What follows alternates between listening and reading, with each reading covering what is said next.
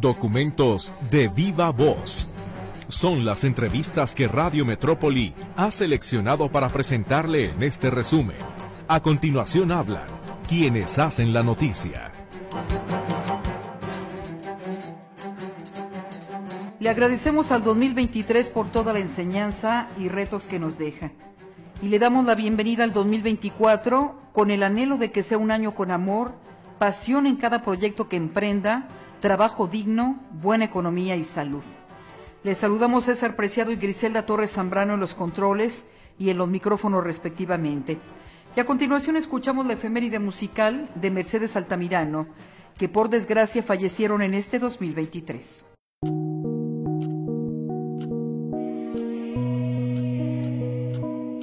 En el sonido de la música retomamos el recuento de aquellos talentos que con su muerte este 2023 han pasado ya a inmortalizar su nombre.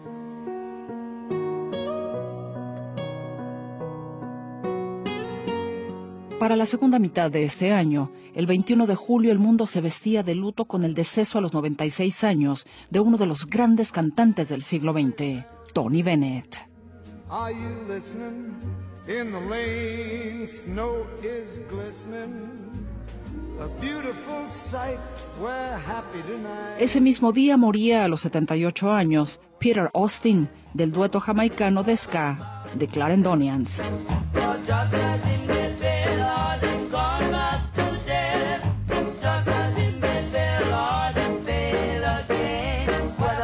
Dublín la vio nacer, Londres la vio morir. La controvertida cantante Shiny O'Connor silenció su voz para siempre el 26 de julio, a los 56 años.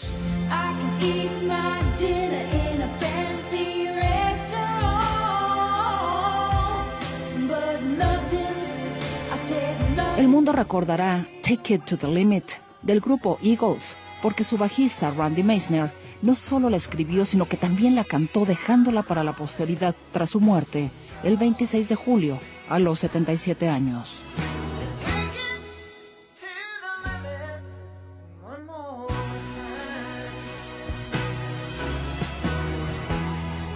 Bandas como Maldita Vecindad, Café Tacuba, Caifanes, Fobia, Los Amantes de Lola, entre otras, deben mucho de lo que fue su fama al productor argentino, Oscar López, quien fue el impulsor del movimiento rock en tu idioma en la segunda mitad de la década de los 80 y dejó de existir a los 83 años el 27 de julio.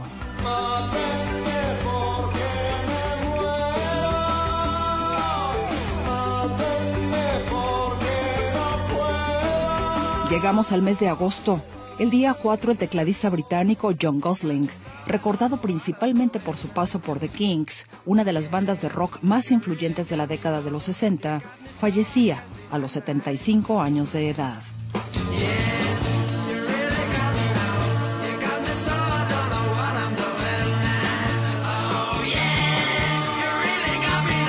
carrera prolífica vivió el cantautor argentino Chico Novarro, fallecido el día 18 a los 88 años.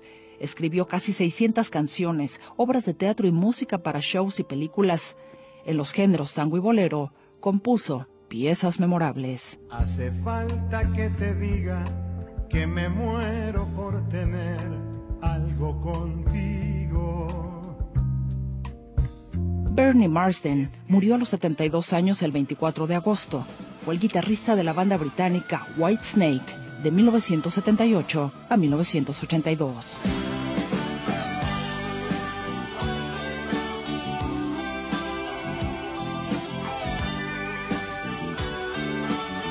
El noveno mes del año abrió su primer día con el deceso del cantante estadounidense Jimmy Buffett. A los 76 años, como empresario, fundó dos cadenas de restaurantes con el nombre de dos de sus canciones más conocidas, Cheeseburger in Paradise y Margaritaville.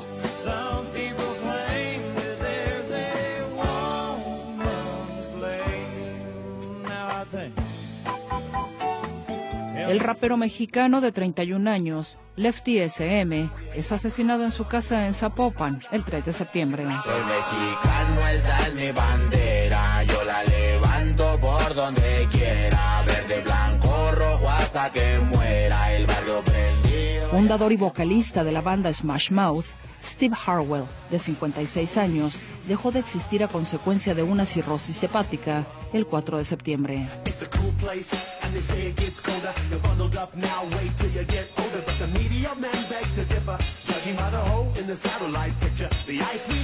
A consecuencia de una caída en su casa, Benito Castro, integrante de los emblemáticos hermanos Castro, pierde la vida a los 77 años. No hay que comprenderlas, solamente amarlas. En el mes de octubre, el día 11, a causa de un infarto, pierde la vida Rudolph Isley a los 84 años. Fue cantante miembro de los Isley Brothers.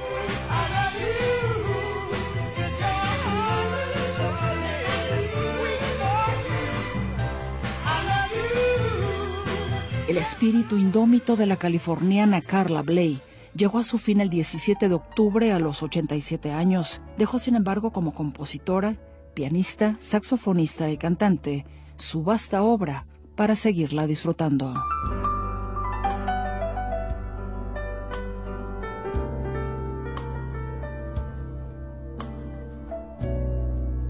Poseedor de una extraordinaria voz de tenor, además de ser reconocido por su poesía y pintura, el veracruzano Alberto Ángel el Cuervo se llevó su talento con él el 24 de octubre a la edad de 73 años. Va el pastor con su rebaño al despuntar la mañana, bajando por el sendero de... El 30 de octubre a los 47 años muere el baterista de las estrellas, Aaron Spears trabajó con grandes artistas como Lady Gaga, Usher, Justin Bieber, Ariana Grande y Britney Spears.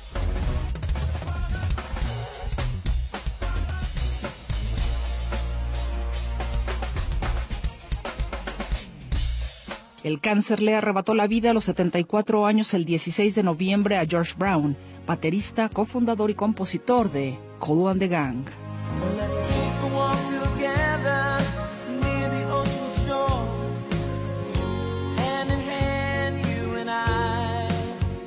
El 5 de diciembre, Denny Lane, músico multiinstrumentista, cofundador de la banda Wings con Paul McCartney, fallece a los 79 años por una afección pulmonar.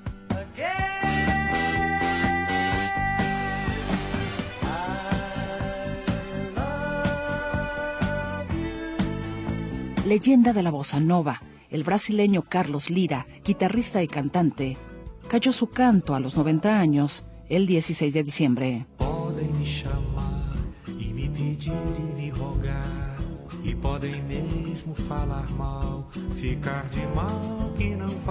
El cantante y acordeonista colombiano Lisandro Mesa falleció a los 86 años. Grabó alrededor de 110 discos en diferentes ritmos como cumbia, porro y vallenato y dejó de existir el día 23 a los 86 años.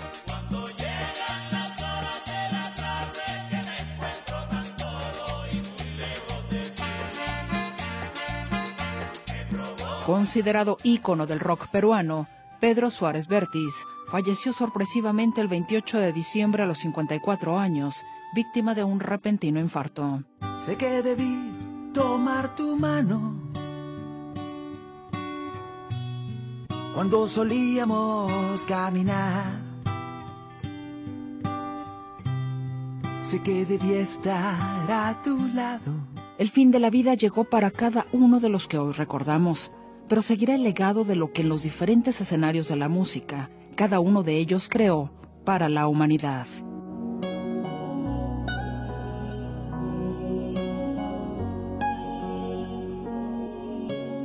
Concluye 2023 con sus alegrías, tristezas y enseñanzas. Un nuevo ciclo nos espera. Encontraremos significado en la vida si lo creamos por eso en el sonido de la música, más que desearles un feliz 2024, esperamos que cada uno de ustedes se genere el mejor de los años.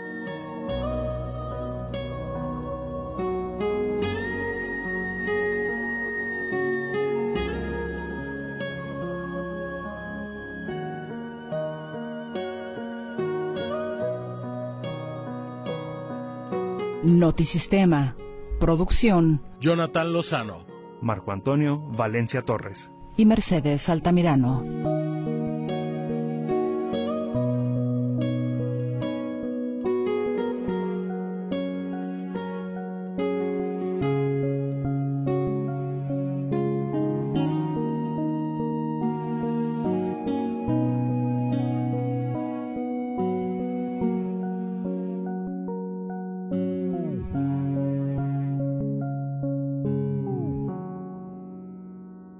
Volvemos después de la pausa.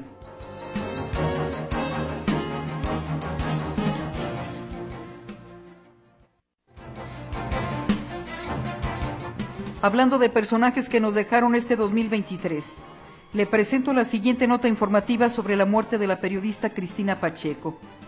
Si algo le tenemos que agradecer es la pasión y el ejemplo con los que ejerció este oficio tan maravilloso. Si todos hiciéramos nuestro trabajo con el amor y respeto que ella lo hizo, México sin duda sería diferente.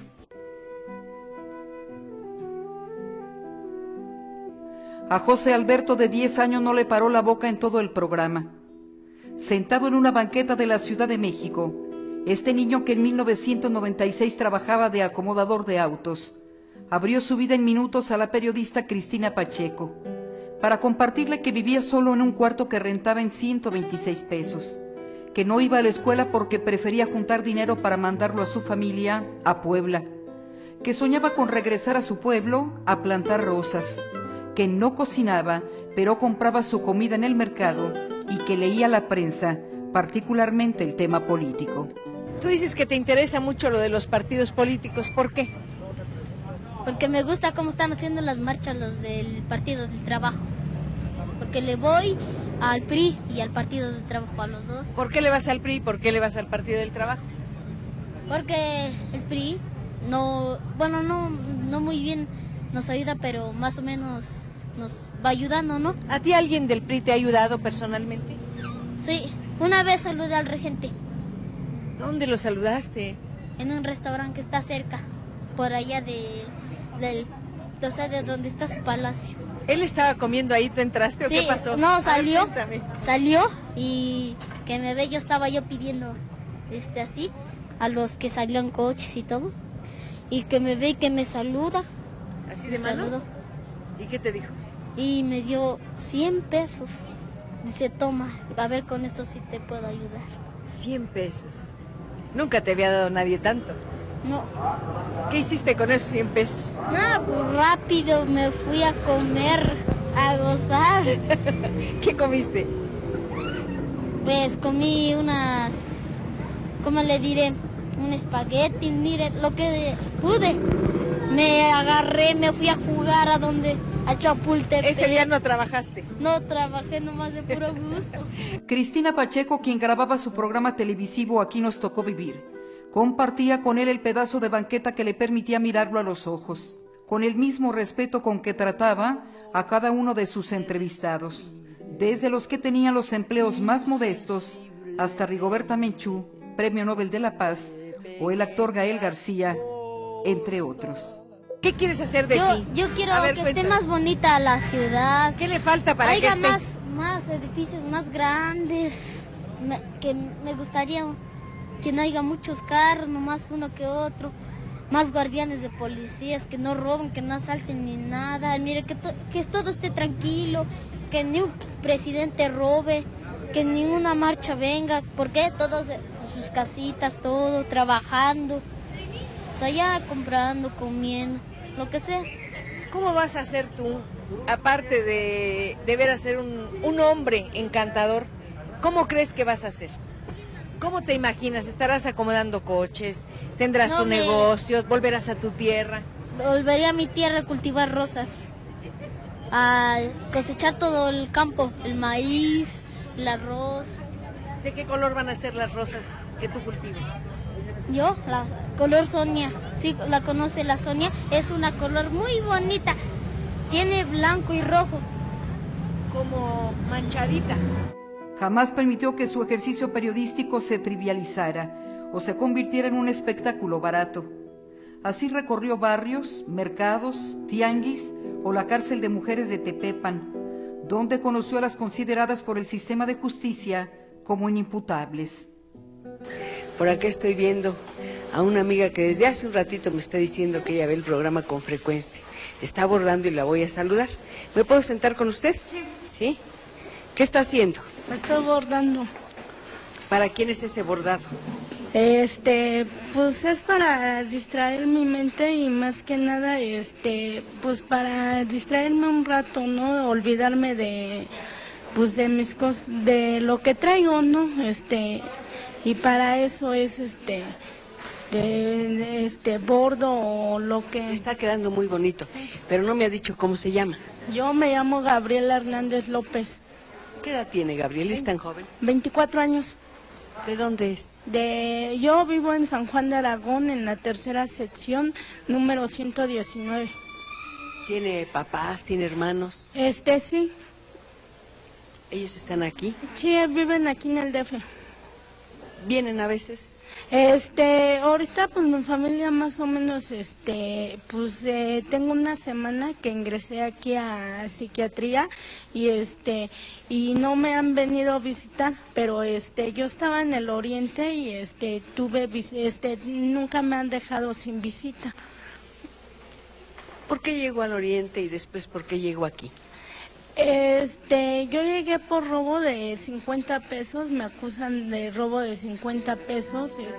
En este diciembre del 2023, después de 45 años de programa, la periodista Cristina Pacheco anunció que por cuestiones graves de salud lo dejaba. Uno vuelve siempre a los viejos sitios donde amó la vida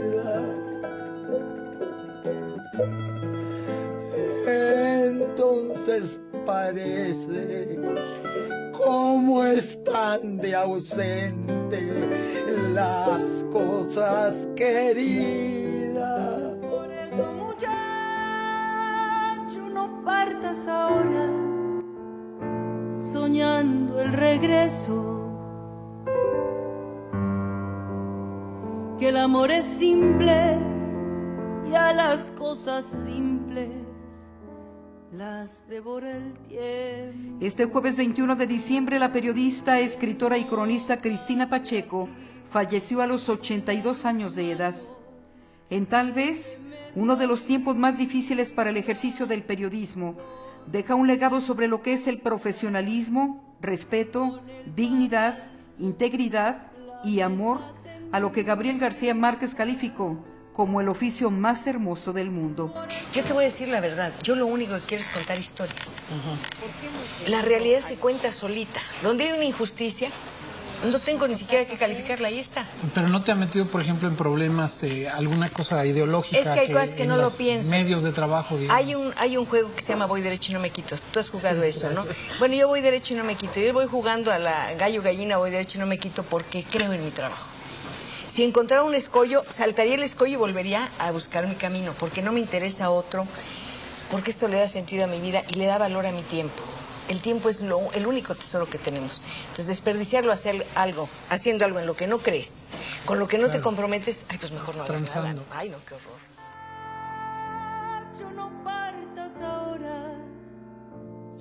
Descanse en paz la maestra.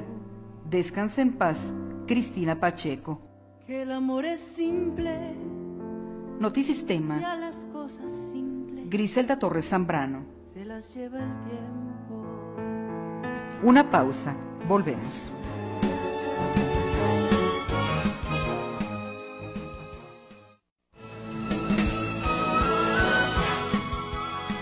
Priscila Hernández, periodista de investigación, nos habla sobre el trabajo recetario para la memoria.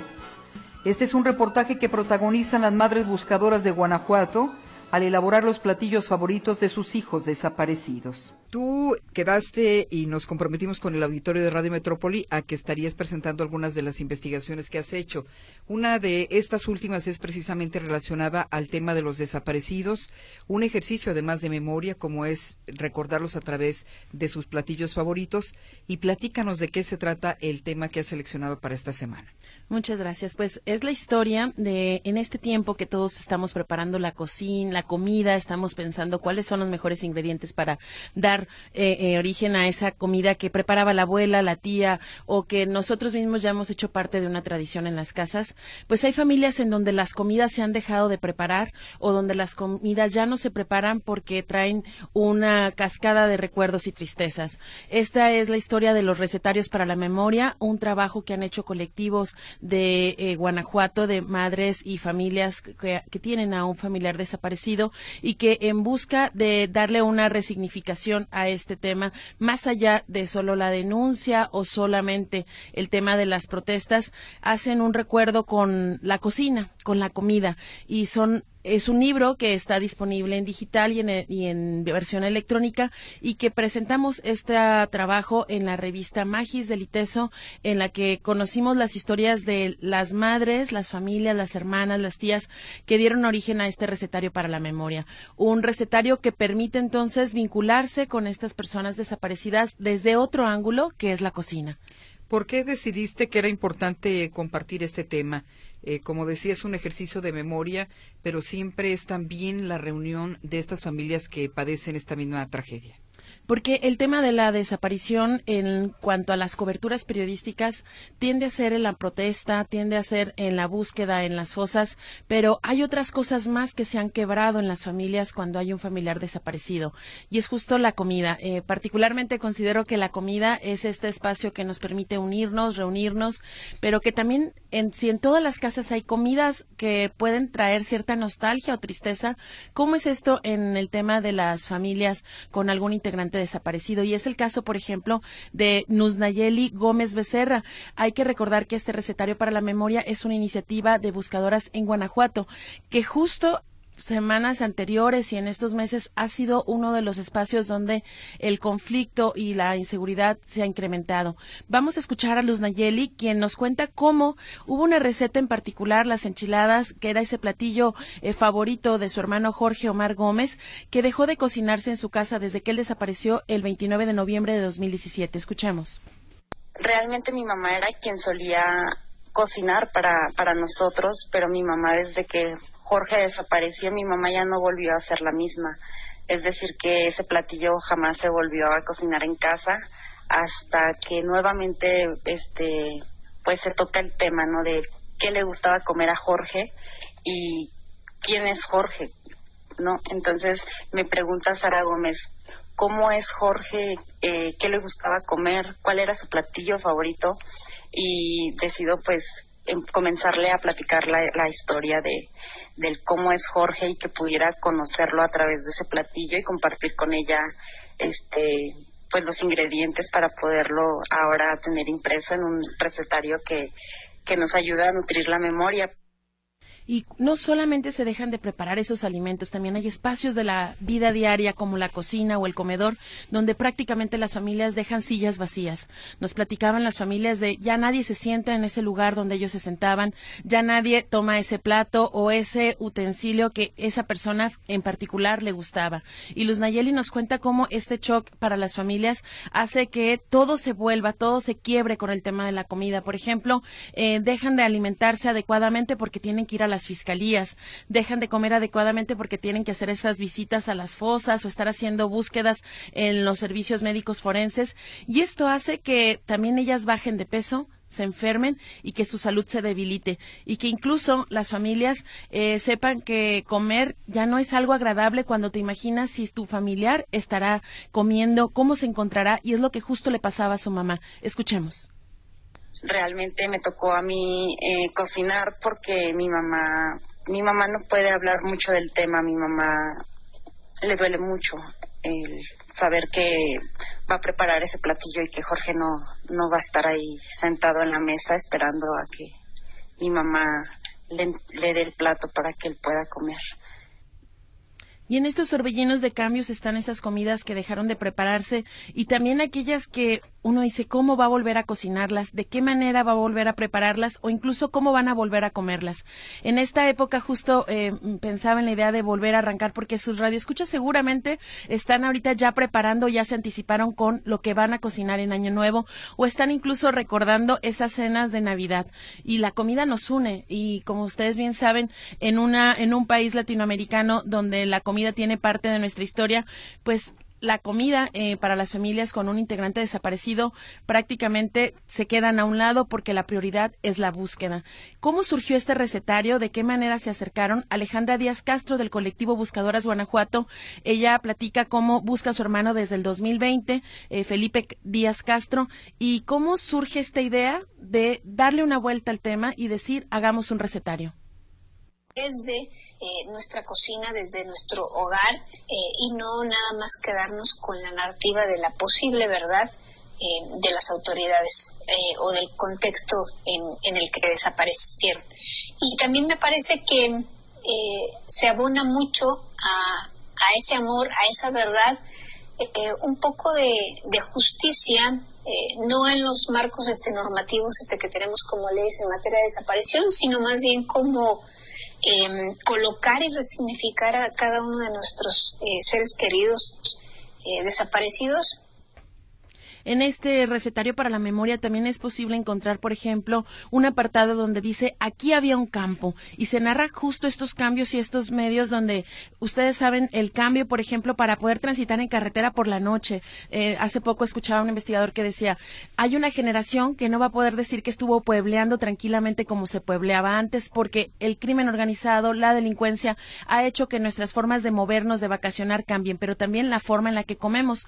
¿Por qué? Porque justo Guanajuato pasó de ser un lugar donde había campos y donde había eh, sembradíos para ahora convertirse en un espacio industrializado y donde la agroindustria también ha cambiado las formas de comer y obviamente también el territorio como un espacio de pelea.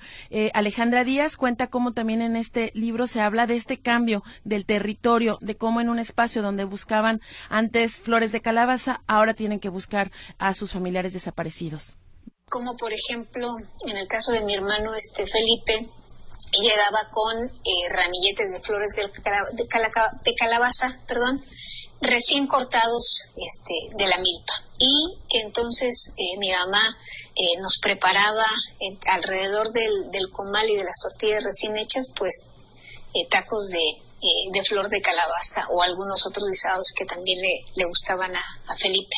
En ese sentido es que entonces para nosotros el territorio tiene también eh, un cambio este, muy importante porque lo ligamos justamente a lo que comíamos y cómo nos alimentábamos y en el centro evidentemente pues a nuestra persona desaparecida en ese testimonio. Cada recetaria, cada receta de este recetario para la memoria está acompañado de la imagen y el nombre de la persona que, que, buscan sus familiares. Ahí, por ejemplo, hay una foto que destaca y que es la sonrisa de Marco Antonio, una imagen que te llama la atención por la sonrisa que tiene y fue, fue, justo una imagen que tomó su hermana Olimpia Montoya del colectivo Proyecto de Búsqueda Guanajuato, quien ella rememora que su hermano Marco Antonio Montoya Juárez cocinaba para todos y con su ausencia su familia quedó fragmentada lo que siempre él preparaba para todos nosotros. Mi hermano es un gran cocinero y siempre le gustaba prepararnos cosas como la discada, eh, acudía con mis papás todos los días el almorzar y preparaba frijoles refritos, huevos para almorzar en familia con ellos. Sí ha cambiado mucho pues toda esta dinámica a raíz de la desaparición de él, puesto que no solo se desaparece, sino también fragmenta toda la familia. Ahí este mm, se deja uno de reunir como anteriormente lo hacía porque no sabíamos cómo manejar ese dolor tan grande dentro de la familia el que él ya no estuviese. ¿Cómo es que nació este libro? Alejandra Díaz se comunicó con la fotógrafa Sahara Gómez Lucini para hacer el proyecto en Guanajuato porque había conocido del proyecto recetario para la memoria que habían hecho las rastreadoras del fuerte en Sinaloa en el 2018. Así que este libro está acompañado con fotografías de Sahara, quien se presenta diciendo investigo temáticas sociales a través de la fotografía y ella habla cómo justo darle la vuelta y transitar más allá de la tristeza a través de la cocina. Desde otros lugares y otras emociones entonces creo que había un poco esa búsqueda y en los espacios compartidos con todas estas mujeres, pues si bien había eh, tristeza, también había muchas otras emociones, ¿no? Que también eh, es la risa, que también es el abrazo, que también es el cariño. Eh, y también todas las cocinas abiertas que nos abrieron, que nos compartieron, pues fueron espacios también de, de, de dulzura, ¿no? Y de, y de combatividad y de pero no solo de tristeza y no solo de eh, la víctima. Y de esta manera entonces les recomendamos conocer y adquirir este recetario para la memoria porque eh, justo forma parte de estas iniciativas para transitar hacia la recuperación de la memoria de las personas desaparecidas. Y hay que decirlo que todo el momento hablar del presente porque al, que, al no saber exactamente qué ha pasado con esta persona debemos nombrarles en presente. Y el costo de buscar es muy alto para las familias. Y este libro permite conocer que más allá de las noticias o la imagen que suele verse de la fotografía de una persona desaparecida hay una familia que le busca, hay una familia que le extraña, hay recetas que dejaron de cocinarse y que por lo tanto eh, con este libro pudieron regresar a la cocina. Es importante también mencionar que les permitió reunirse bajo otra lógica. Las, ¿Cómo fue la dinámica? Las madres se reunieron en Celaya, Guanajuato, para cocinar entre todas las recetas y compartirlas y convivir. Y esto les permitió conocer a otras familias, porque seguramente hay quien vive la desaparición en el silencio, aislados, y la cocina les permitió unirse y de esta manera construir memoria, apostarle a la verdad y a la búsqueda y acceso a la justicia. Bueno, las mujeres eh, siempre se han reunido en torno al fuego, hacen comunidad como sucede en esta ocasión y los mexicanos somos muy dados a demostrar el cariño con la comida. Así es de que cada uno de estos platillos tiene un significado muy especial. Seguramente les costó mucho trabajo, como nos has eh, narrado, muy difícil y hubo llanto incluso en la cocina, ¿no?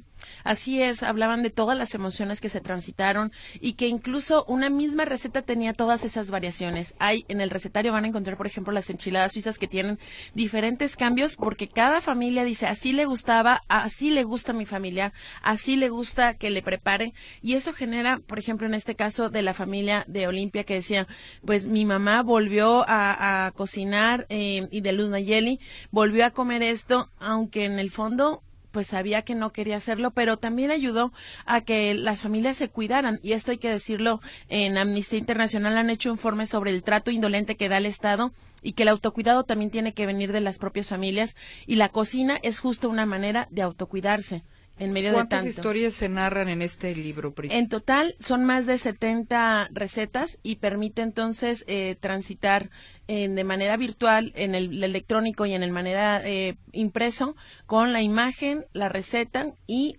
también un dato sobre la persona desaparecida, cuándo desapareció y eh, en qué circunstancias fue. Es algo que también está muy narrado sencillamente y que permite entonces literalmente que sí sea un recetario para la cocina, que lo pueda tener uno ahí y que lo pueda utilizar. Eh, obviamente también están estos capítulos, como hablamos, el capítulo de El campo, aquí había un campo, pero que es un, recetario realmente fácil de utilizar y que permite que esas recetas se, se hagan fácilmente. Sí. Vemos, por ejemplo, las enchiladas suizas que tú acabas de mencionar, el pozole el pozole, hay desde postres, hay también la discada, como en este caso de Marco Antonio.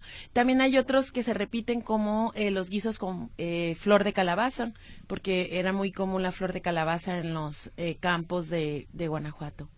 El, asunto también de ese acercamiento que dices entre la familia y tener como una especie de proceso de sanación con los demás, porque imagino los niños y las personas adultas que dependen de estas buscadoras, debe ser muy difícil que de repente estás acostumbrado a que y sobre todo los menores te tienen que atender, te tienen que dar servicio y pues no están, se fueron a una audiencia, se fueron a una búsqueda, se fueron a las oficinas de la fiscalía y esta parte pues de ese reencuentro también hace reconectar con el proceso que se tiene que vivir dentro de la familia para no olvidar a los que quedan ahí, ¿no? También.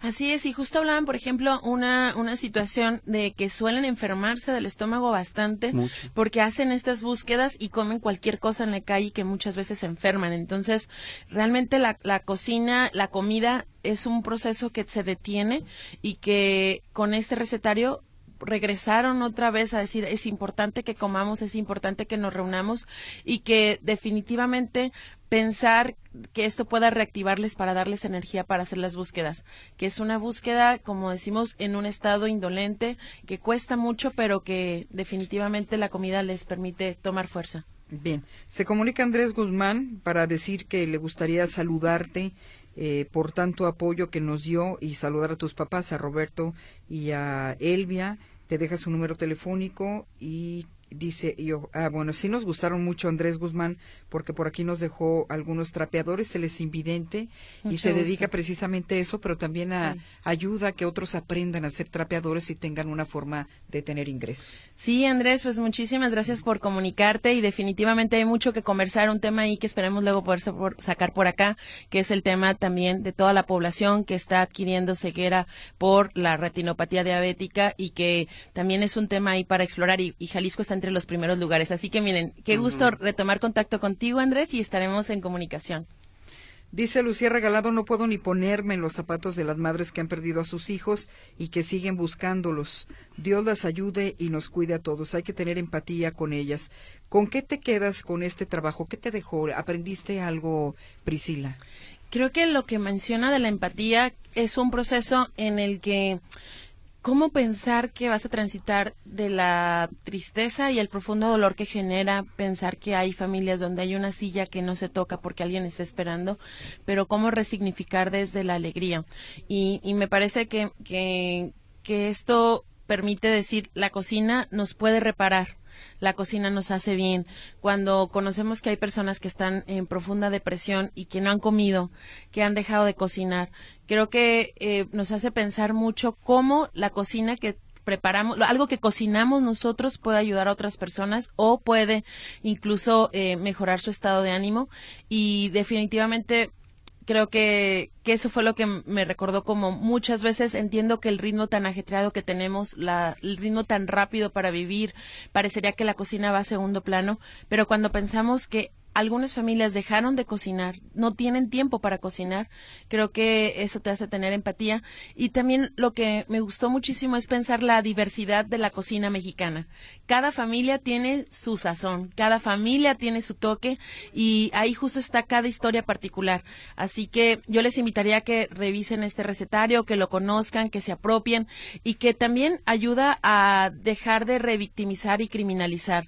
Porque hay historias, por ejemplo, de personas que ese día justo los contrataron para ser taxistas en Uber y ese día desaparecieron. O sea, historias donde dices, van más allá de toda esta idea social que hay de en algo andaba, en algo lo estaban, eh, por algo se los llevaron. Hay cosas realmente y en un estado como Guanajuato que ellas nos decían mucho en las entrevistas, es que tenemos que hacer algo en Jalisco.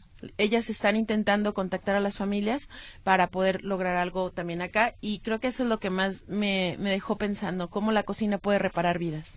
Preguntan, Pris, justo que si le podemos compartir la liga del recetario, cómo se consigue, cómo se busca. Sí, claro, les pasamos las ligas, le pasamos la liga también del reportaje, se las compartimos en breve y está virtualmente y en versión impresa la van a encontrar en la biblioteca del ITESO y también va a estar disponible en la librería del ITESO porque es una edición de la I- eh, Ibero, de la Universidad Iberoamericana de Guanajuato. Te envía saludos también la maestra Ida, dice que es un orgullo tener una alumna excelente como tú, que ha sobresalido en su labor como periodista. Felicidades, te manda a decir. Ay, maestra Ida, muchísimas gracias. Pues aquí todas las historias de geografía, sin pensar que el territorio cambia, pues definitivamente por acá también un honor poder estar con su auditorio y pensar que nos une, realmente la ciudad se une gracias a Radio Metrópoli. Bien, le arrancamos a Priscila el compromiso y la promesa de compartir algunos de sus temas de investigación.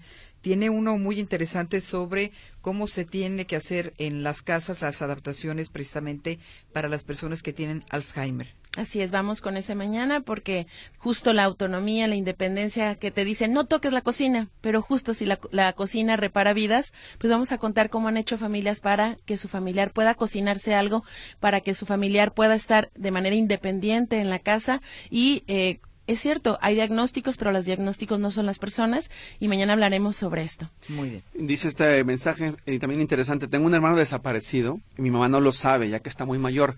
Cuando me pregunta por él, le digo que anda afuera y es muy doloroso. Es otra historia que pues no se sabe lidiar cuando justo hablamos de dos padecimientos. No, la alzada de la señora, que también ya tiene demencia senil, pero que la familia está enfrentando un- una situación tan complicada de desaparición y no sabes ni siquiera cómo manejarlo, ¿no? Difícil.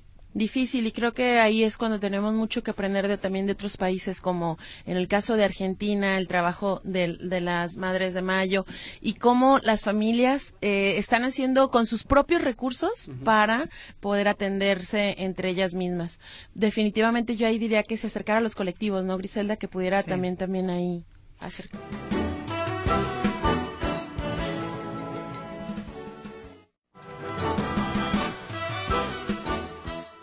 Este viernes 29 de diciembre se registró en la zona metropolitana de Guadalajara la tercera muerte por hipotermia del 2023. Días antes hablamos sobre el tema con la presidenta del DIF municipal Maye Villa sobre los operativos para apoyar a las personas en situación de calle. Le presentamos el siguiente fragmento. ¿Cómo les fue con este operativo? Pues mira, muy bien. Digo, es un operativo que se realiza los 365 días del año durante todos, mañana y noche. Pero ahora, obviamente, se ha eh, fortalecido justo por los días fríos que hemos tenido, eh, que arrancamos ahora en este invierno, y entra nuestro plan asistencial, que es ya de invierno 2023-2024.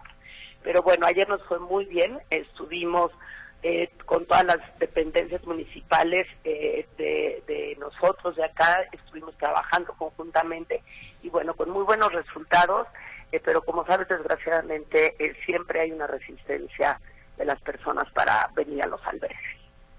Estuvieron, partieron de ahí del albergue de Las Palmas, estuvieron recorriendo el centro de Guadalajara. Platíquenos cómo fue la dinámica de este operativo y cuántas personas aceptaron el apoyo.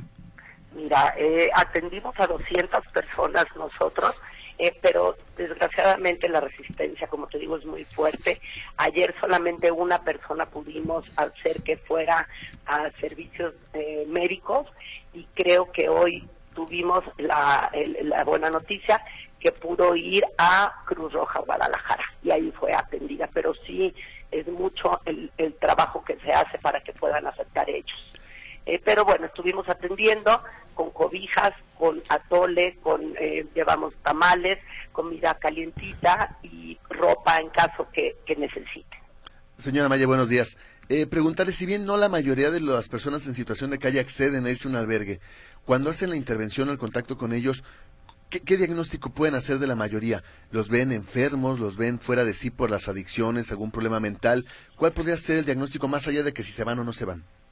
Mira, aquí, bueno, tenemos eh, la mayoría de las personas pues, en situación de calle, pero muchas son que están en tránsito y población migrante. También tenemos eh, personas con adicciones y personas con trastorno psicosocial. ¿En qué zonas de las ciudades donde básicamente encuentran este fenómeno? híjole, estamos exactamente en la zona centro, es donde está fuertísimo todo el personal eh, de, de, DIS, sale a la calle eh, de siete y media a doce y media de la noche y hacen el recorrido para hacer que, puedan estar ellos. En las zonas más importantes son Jardines de Alcalde, Huentitán, Rancho Nuevo, Fresno Agua Azul, Tetlán y Mexicali 5. ¿Hombres, mujeres, de qué edades los ubican? Eh, la mayoría son hombres, eh, después son mujeres y también hemos encontrado familias. En nuestros albergues actualmente tenemos familias enteras, pero como saben nosotros tenemos dos albergues. Tenemos el albergue Cadipsic Las Palmas, que ahí atendemos a 241 personas, y el de Belisario Domínguez, Domínguez eh, que ese es un albergue de tránsito donde ellos llegan nada más a las siete y media de la noche y pueden salir al día siguiente libremente. En la rueda de prensa en la que presentan este operativo hace unos días ahí en el Centro de la Amistad Internacional, decía el comisario Juan Pablo Hernández que habría acompañamiento de ellos para estar revisando sobre todo también temas como el estatus migratorio de muchos de ellos, pensando en que pudieran tener eh, estar ilegalmente en el país o que pudieran tener alguna cuenta pendiente, no sé, en los Estados Unidos y demás. ¿Han detectado esto? Eh, no solamente sale comisaría con nosotros, eh, hacemos el operativo de Guadalajara, Protección Civil y Bomberos, la comisaría, mejoramiento urbano, servicios médicos municipales y corresponsabilidad social. Eh, ah, sí se hacen detecciones de, muchos de estos problemas. De hecho, también hemos tenido eh, la suerte de encontrar a cuatro personas en este temporal que, que, que, que no las tienen como desaparecidas localizaron a cuatro personas. Ahora, señora, ¿cuáles son los retos con esta población? Porque sin duda alguna hemos notado un crecimiento elevado, pero además de ser un problema social, lo es también de seguridad y de salud. Así es. Eh, nosotros, como te digo, nuestra parte de DIF Guadalajara es atender, hacer este protocolo perfectamente bien para tener un acercamiento con las personas. Pero bueno, aquí es donde entran las diferentes eh, dependencias municipales y pues sí, hemos tenido un crecimiento impresionante. Eh, al censo de este año, en, en el mes de julio, eh, teníamos la cantidad de 1.771 personas en situación de calle. ¿Ha logrado identificar, no sé, año con año, ya eh, le ha tocado un par de años más este operativo, eh, Presidenta, eh, ¿han do- identificado que tienen contacto con las mismas personas cada año o van y vienen, unas son nuevas, otras son las de siempre? muchas personas son las mismas porque se invitan es más nuestras personas del operativo, ya las conocen, las invitan, las cuidan, las protegen, pero claro que cada año tenemos personas nuevas. Eh, inclusive eh, de la semana pasada que fui a un- al, al operativo a esta semana, muchas personas de las que estaban ahora han salido a sus lugares de, de donde viven en San Luis Potosí y en diferentes eh, zonas. Generalmente, ¿dónde se protegen del frío o de las bajas temperaturas estas personas? Si uno pasa en la noche por el centro, verá los portales prácticamente llenos de personas que se quedan ahí a dormir, esto en, tanto en la presencia municipal como en el edificio de enfrente, junto a la rotonda de los jaliscienses ilustres. Pero desde la tarde comenzamos a ver personas que se quedan a dormir sobre Avenida Federalismo, incluso colocan ya el montaje de sus casas. Sí, eh, esa zona es muy fuerte donde eh, pueden estar, ahí se quedan. También ayer estuvimos caminando por toda la zona de abajo del, del mercado San Juan de Dios. Es un puente donde se alojan ahí muchas personas y también son personas que, que trabajan en, en la zona metropolitana pero no tienen recurso para el transporte para regresar a sus casas hasta el fin de semana y se alojan aquí en, en Guadalajara. Presidenta, ¿qué le diría a la población en el sentido de lo que llega a polarizar este tema de las personas en situación de calle? Y me explico. Eh, ustedes, por una parte, están apoyándolos para que se vayan a albergues, para que estén en buenas condiciones y demás. Pero hay algunas personas que, pues, constantemente incluso se molestan por la forma en la que se tiene la ciudad por parte de algunas personas en situación de calle. Es decir, pareciera como que el- la autoridad eh, no queda bien con unos ni con otros, ¿no? Porque es su chamba cuidar a las personas en situación de calle, pero por la otra también atender a quienes se quejan de la imagen, ¿no? Entonces, ¿cómo, cómo encontrar ahí el equilibrio? Así es, bueno, eh, como te digo, estamos trabajando eh, todas, eh, todos, todos, todos de la mano para poder hacer que esto mejore.